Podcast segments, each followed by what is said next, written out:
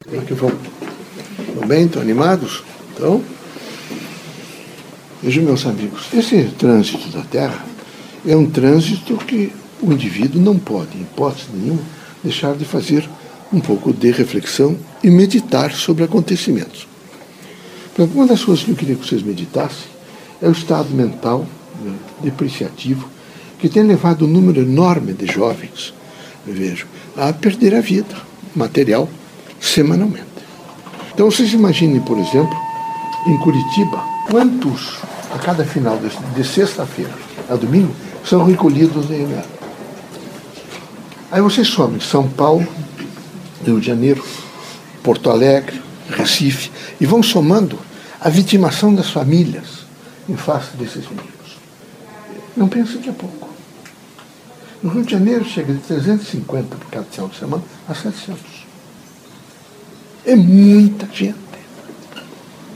Eles nem publicam mais. Vocês imaginem, são meninos entre 16 e 32 anos. Então, imagine uma fase de procriação, os casamentos vão, ficar todos alterados, a sociedade vai sofrer impactos em face de tudo isso, não a menor dúvida. As famílias ficam quebradas porque perderam um filho com 25, 26, 18 anos, é horrível, assassinado. O problema é, é grave. Então, eu atendo todos os dias caídos, doentes, bate na mulher, mulheres, o número de mulheres, inclusive dessas elites, chamadas elites, bebendo continuadamente, se destruindo. A mulher destrói muito mais fácil. E depois o vício na mulher é difícil de retirar. Mas bebendo muito, então, o alcoolismo. Em contrapartida, uma, uma degeneração das relações humanas. As relações humanas estão péssimas. Vocês passaram a ter uma preocupação intensa em descobrir falha dos outros. Quando vocês têm que descobrir falha de vocês mesmos. Tratem de, ser, de mergulhar em vocês e ver que, o que é que eu tenho de errado, o que é que nesse momento não condiz com o meu pensamento, por exemplo, espiritista. E eu vou imediatamente me ajustar em um momento novo, num momento de construção, num momento moral, num momento social. Porque, olhem, meus amigos, aqui, eu já disse a vocês, venceu-se muita coisa. É extraordinário, por exemplo, o metro mede o corpo de vocês, todos os elétrons e todos os aparelhos de tomografia, isso traz resultados e médico olha para vocês, não é? é? A composição, por exemplo, de, de, de, de medicamentos, vocês estão com dores e vêm os analgésicos, essa coisa. Vocês têm automóvel e, e vencem distâncias, vencem distâncias por avião e vão embora fazendo coisas, às vezes até assustadoras. conseguiram coisas fantásticas, não é? mas não conseguiram de maneira nenhuma alterar a cirurgia da morte. Não conseguiram. E alguns de vocês estão iludidos, porque vocês estão 30 anos, 35 anos, 20 anos, 40 anos. Imagina, bom, fulano viveu 80, eu vou viver também. Que ilusão, meus amigos.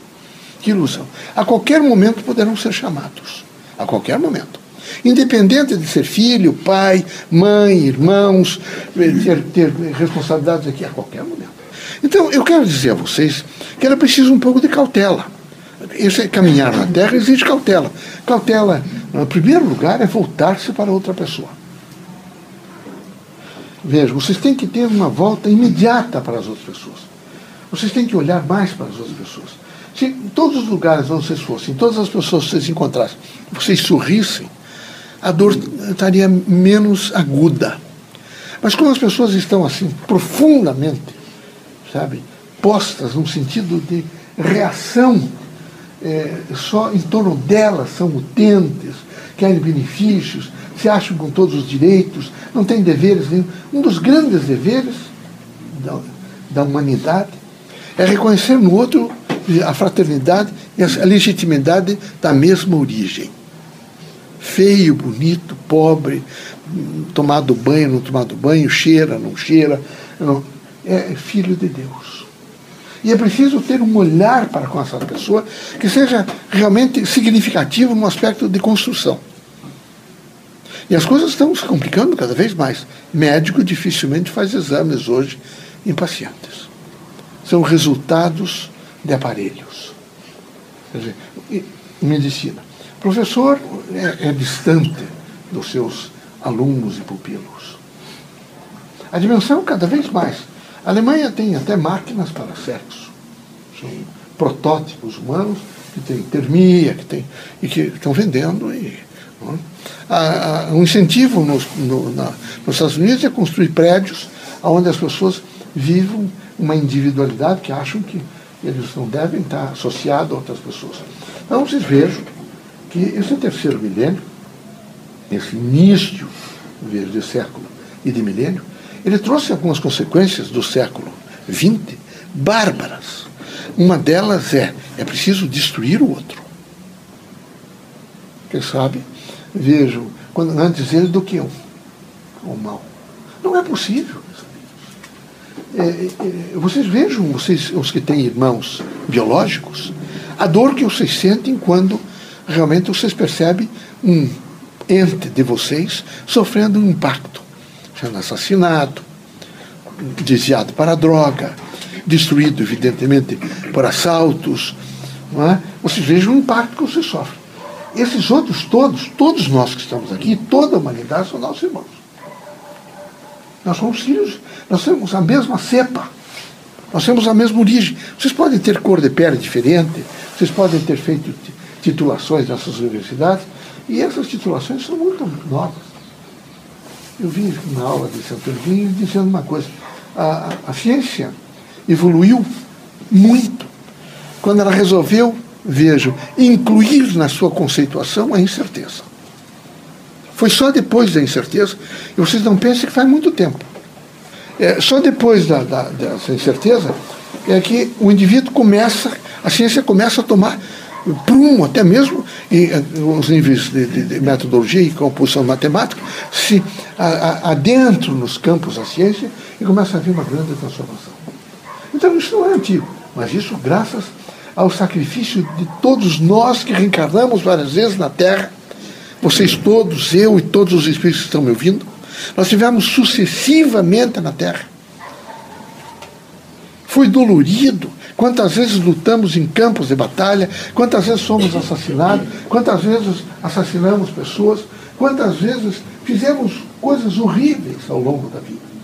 Esse é um momento de consciência em vocês.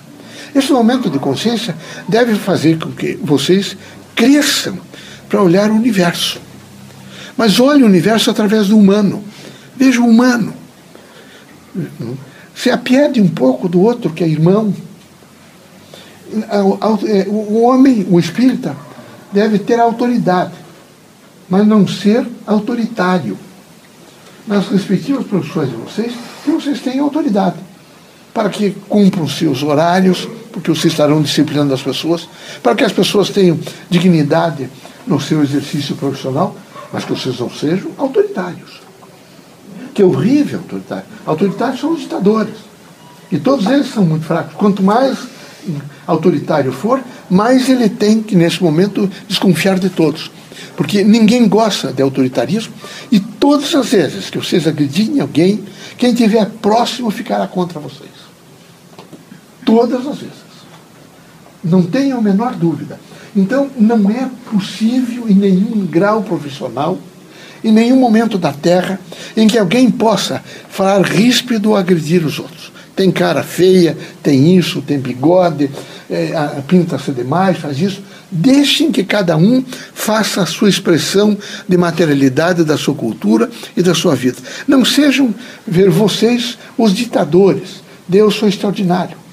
As mãos, o indicador e o polegar, todas as vezes que você faz isso para alguém, o polegar aponta para vocês. 50% do que você está dizendo é culpa sua. Porque você não viveu só essa encarnação, você viveu várias outras. E você compartilhou em nível de mentalidade para isso acontecendo todos. Então é preciso coragem, muita coragem. É preciso espírito público. É preciso que vocês, nesse momento, vençam esses estágios individualistas, personalistas, esse aspecto de que vocês são poderosos. Coitado dos poderosos. Quem é que lembra algum deles? Jesus Cristo não teve exércitos, nem foi chamado de general, nem de imperador. nem de rei. Não, é? não teve nem casa. Mas é o okay, É o homem mais importante da nossa vida. A título de nosso irmão, é a figura mais importante. Mas não teve nenhuma dessas coisas que vocês todos gostam de ter. Ele não saiu atrás de composições, ele saiu atrás de doentes. Ele discursou para pobres. Todas as vezes que ele disse alguma coisa, foi para permitir que se fizesse uma construção no mundo. Então é necessário, vocês espiritistas, que acham por parte de vocês um bom senso. Não adianta vir aqui. Ser túmulo caiado não adianta. Não é possível ser túmulo caiado. Pinta-se o túmulo da cor que tem, mas abril tem cheiro. Vale muito a substância, o elemento. Então eu espero que vocês todos, nesse momento, é como se vocês pegassem a mão de vocês e abrissem a consciência e dissessem: eu preciso mudar. Eu tenho que mudar. Eu tenho que buscar mais fortalecimento moral na minha vida. Que se eu não fizer isto, eu nunca terei o espiritual. E nunca saberei que eu tenho uma iluminação ao longo dos anos em que vivi na Terra. Que Deus ilumine vocês todos, que Jesus os proteja, que vocês sejam fortes o suficiente para alcançar momentos novos. Eu preciso alcançar momentos. A doutrina dos espíritos, a cada dia que passa, se internacionaliza mais. Ela não tem pátria. Esse nacionalismo, ela não ela desconhece. Ela está desde a China, a Rússia, a Patagônia, aos Estados Unidos, porque o campo é mediúnico. Os espiritistas têm que saber viver e sofrer as suas convicções. Devem ser fortes. Não são homens, evidentemente, precários que um vento derruba. Nem tampouco estão atrás de aplausos, porque as mãos que aplaudem são as mãos que apedrejam. Todas essas mãos que se procuram, vocês estão vendo os políticos e veem o que é que isso representou. Sempre representou isso. Por isso é preciso muita coragem. Por isso eu quero dizer uma coisa para vocês. Sintam e transformem sempre em energia limpa, ou que vocês vão, essa frequência que vocês vão fazer outras pessoas. Pensem da melhor forma possível. Alguns deles, meus amigos, não estão dormindo há dias. Outros estão à base de medicamentos analgésicos. Outros estão desesperados por problemas morais. Outros estão desenganados pela clínica médica. Então, vocês todos têm uma responsabilidade imensa de passar energia. Nada é mais extraordinário que caridade. Quando eu faço a prece, eu me faço uma conexão com Deus e essa imanência vem até mim. A comunicação é imediata. Quando eu faço caridade, é a imanência que vem plenamente em mim. É Deus que fala comigo naquele momento. Que vocês tenham a força para senti-lo junto nesse momento de trabalho. Deus seja conosco.